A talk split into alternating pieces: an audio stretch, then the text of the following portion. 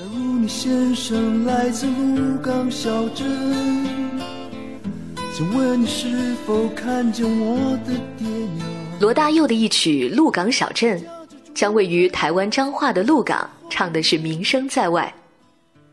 在鹿港古朴的老街上，好吃的小吃数都数不清，不管是烤鱿鱼、包子，还是鸡脚冻，样样都是经典，各有它的拥护者。不过，如果说到鹿港必买的伴手礼，拥有压倒性支持率的，非百年老店玉珍斋莫属。玉珍斋里的招牌产品叫凤眼糕，这是一种入口即化的酥软的点心。在中国古典的审美标准里，美人应该是一弯柳叶眉，一双丹凤眼。这凤眼糕因为形状很像美人的凤眼，所以而得名。在玉珍斋，我们遇见了正在热情招呼客人品尝的洪经理。他告诉我们说，这家店是不折不扣的百年老店，最早可以追溯到清朝光绪年间。郑义珍哦，从西元一八八七年，就是清光绪十三年开始创立。然后他最早第一代的是我们的郑垂老先生。啊，郑垂老先生是从我们大陆泉州，他是大陆泉州的巡捕人，然后他来到台湾以后，他就去做一个呃糕点，就像一个眼睛很漂亮的一种糕点。然后后来呢，大家就有用这个眼睛的形状来命名，叫做凤眼糕。而凤眼糕呢，它为什么会出名呢？因为凤眼糕是以前呢文人雅士他们比较有钱有闲的人才可以慢慢来品尝的，因为它就是强调四个字：入口即化。好，所以说一般那个劳动阶层，他们吃的就是属于比较粗的糕点，好，也就是可以可以方便携带、可以啃咬的、吃得饱的。啊，那个凤眼糕是属于吃的巧的，是不一样的，所以是一般那个呃劳动阶层他们比较会向往的一种那种比较精致的糕点。好，它到现在有一百二十六年。最早以前的凤眼糕呢，因为那时候台湾没有面粉，都是用那个米来做。哦，所以说凤眼糕为什么要再慢慢的跟它包装呢？就是因为怕硬掉，因为糯米粉呢，它在空气中暴露了以后，就是比较会容易那个硬掉，就不好吃了。所以一定要把它包装起来。那个不是包好看的，它是因为这盒糕点呢，啊，它必须要有这些工序，比较麻烦。哦，所以说它尤其是凤眼糕，最近在三四年级的教材里面讲到鹿港特别介绍。所以说，呃，更会更多人知道。凤眼糕是古代的时候文人雅士吟诗作对品茗的茶点。凤眼糕的质地极其细腻，口感绵密，入口即化，能使舌头产生一种芬芳舒适的感觉。轻轻地用两只手指捏起，力道大一些便会碎成小块儿。因为这样轻柔的质地，当它放入口中的时候，用舌头和上颚轻轻用力，便在嘴里粉化了。这种糕饼不适合用来大快朵颐，而适合配上一杯清茶，先喝上几口茶润喉，再细细的品上一块糕饼，嘴里泛起一丝丝的甜香。制作这样精细的糕点，自然也会非常费力。凤眼糕哈，它它的工序很麻烦。它像这一盒那个米做的这一盒，最早的这一盒哈，做好以后四个小时不能摸，连我们都不能摸。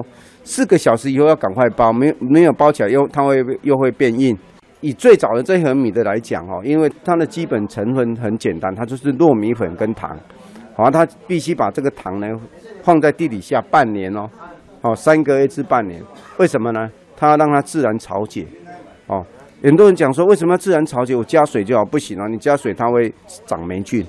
哦，所以你要让它自然潮解，那个糖湿了以后，你才可以跟那个糯米粉来和。哦，然后和完以后才可以成型。好，才可以成型。所以那个那个凤眼糕呢，以前的人都讲说，哦，那我不是要很久才吃到这个一那一个凤眼糕吗？不是哦，以前的师傅很聪明，他们都在地底下呢埋了好几个瓮，好，然后这一瓮做好，刚好下一瓮可以用，下一瓮做好刚好那个又可以用，所以你还是一年四季吃得到凤眼糕。所以说这一盒是很很早很很很久的一盒那个历史很久的一盒糕点。后来我们有在研发，这个就是后来面粉进进口以后，我们再去研发的那种，呃，以面粉为主要材质的。它当然五种口味里面就是有加绿豆，有加绿茶，有加芝麻，有加有加那个呃梅子这一些的口味，哦，所以说。这个后来在研发的这种东西就不用刻意去把它包装了，它就不会硬掉了，啊，可是它的主要材质就是面粉材材质的。这一家百年老店一直都是以家族的方式传承。洪经理是第四代传人的女婿，他笑称自己只是个店小二。这一阵到现在已经有第四代了，哈，已经已经四代的那个家族传承了。像我们现在第四代就是女儿接的，我是属于女婿，所以我说我是店小二嘛。老板在里面，就是也没有说不能传外姓哈，也就都主要是说这个东西因为历史很久，你一定要有人把它传承下来。这个曾经有一段时间哦，凤眼糕几乎快消失掉。这个古早味的东西哦，你必须要有强烈的使命感不然你一方面它很早以前就定定价，那个价格都很低。二方面，它的工序又麻烦，所以你不没有很强烈的那种那种传承的使命感，你做不下去。所以凤眼糕有一有一阵子在鹿港已经很少看到了。可是我我我太太来接这个这个家族的这店以后，就跟他讲说：你一家百年老店，如果没有以前的历史痕迹哦，你就不叫百年老店。所以跟我太太讲说，这一盒我坚持要一直做下去，哦，因为。你一定要给上了年纪的人来到你的店，看得到他们这个所谓的成长的岁岁月的这种痕迹，啊，这个你百年老店才有意义。据说凤眼糕在当地风俗中是寻常人家女子出嫁时候的喜糕，寓意新婚夫妇一生衣食无忧、幸福美满。现如今，大陆游客去台湾旅游。很多个人游的游客都会把目的地选在鹿港，也都慕名前来品尝凤眼糕。哦，陆客自由行现在走得到鹿港了，以前团团进团出走不到鹿港，啊，现在比较多人会晓得说，哎，鹿港，他们因为自由行来到鹿港，他们会先做功课，啊，他们进了网站看了以后，他们就会知道说，哎，鹿港有一个东西叫凤眼糕，他们就会来看。请问您是从哪里来？我从北京过来。这边是自由行是吧？对对对对，自由行。您以前知道这个凤眼糕吗？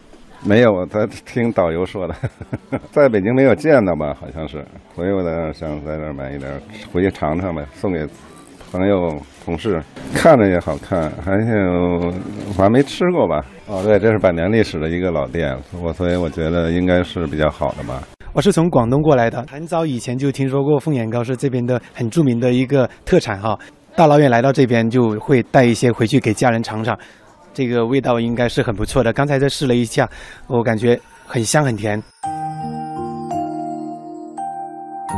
夕阳西下，海风轻拂，鹿港在人们的视线中有着朦胧的轮廓。罗大佑在歌声中唱：“台北不是我的家，我的家乡没有霓虹灯。”我们听到的。是从传统到现代过渡中的彷徨与失落。那个被我们抛在身后的家乡，用一缕挥之不去的乡愁牵动我们的心。是阿妈唤你回家的长长声调，是庙里虔诚朝拜的香烟袅袅，是儿时陪你每天玩耍的路边黄狗。也是那入口即化，梦中依然留着香甜记忆的凤眼糕。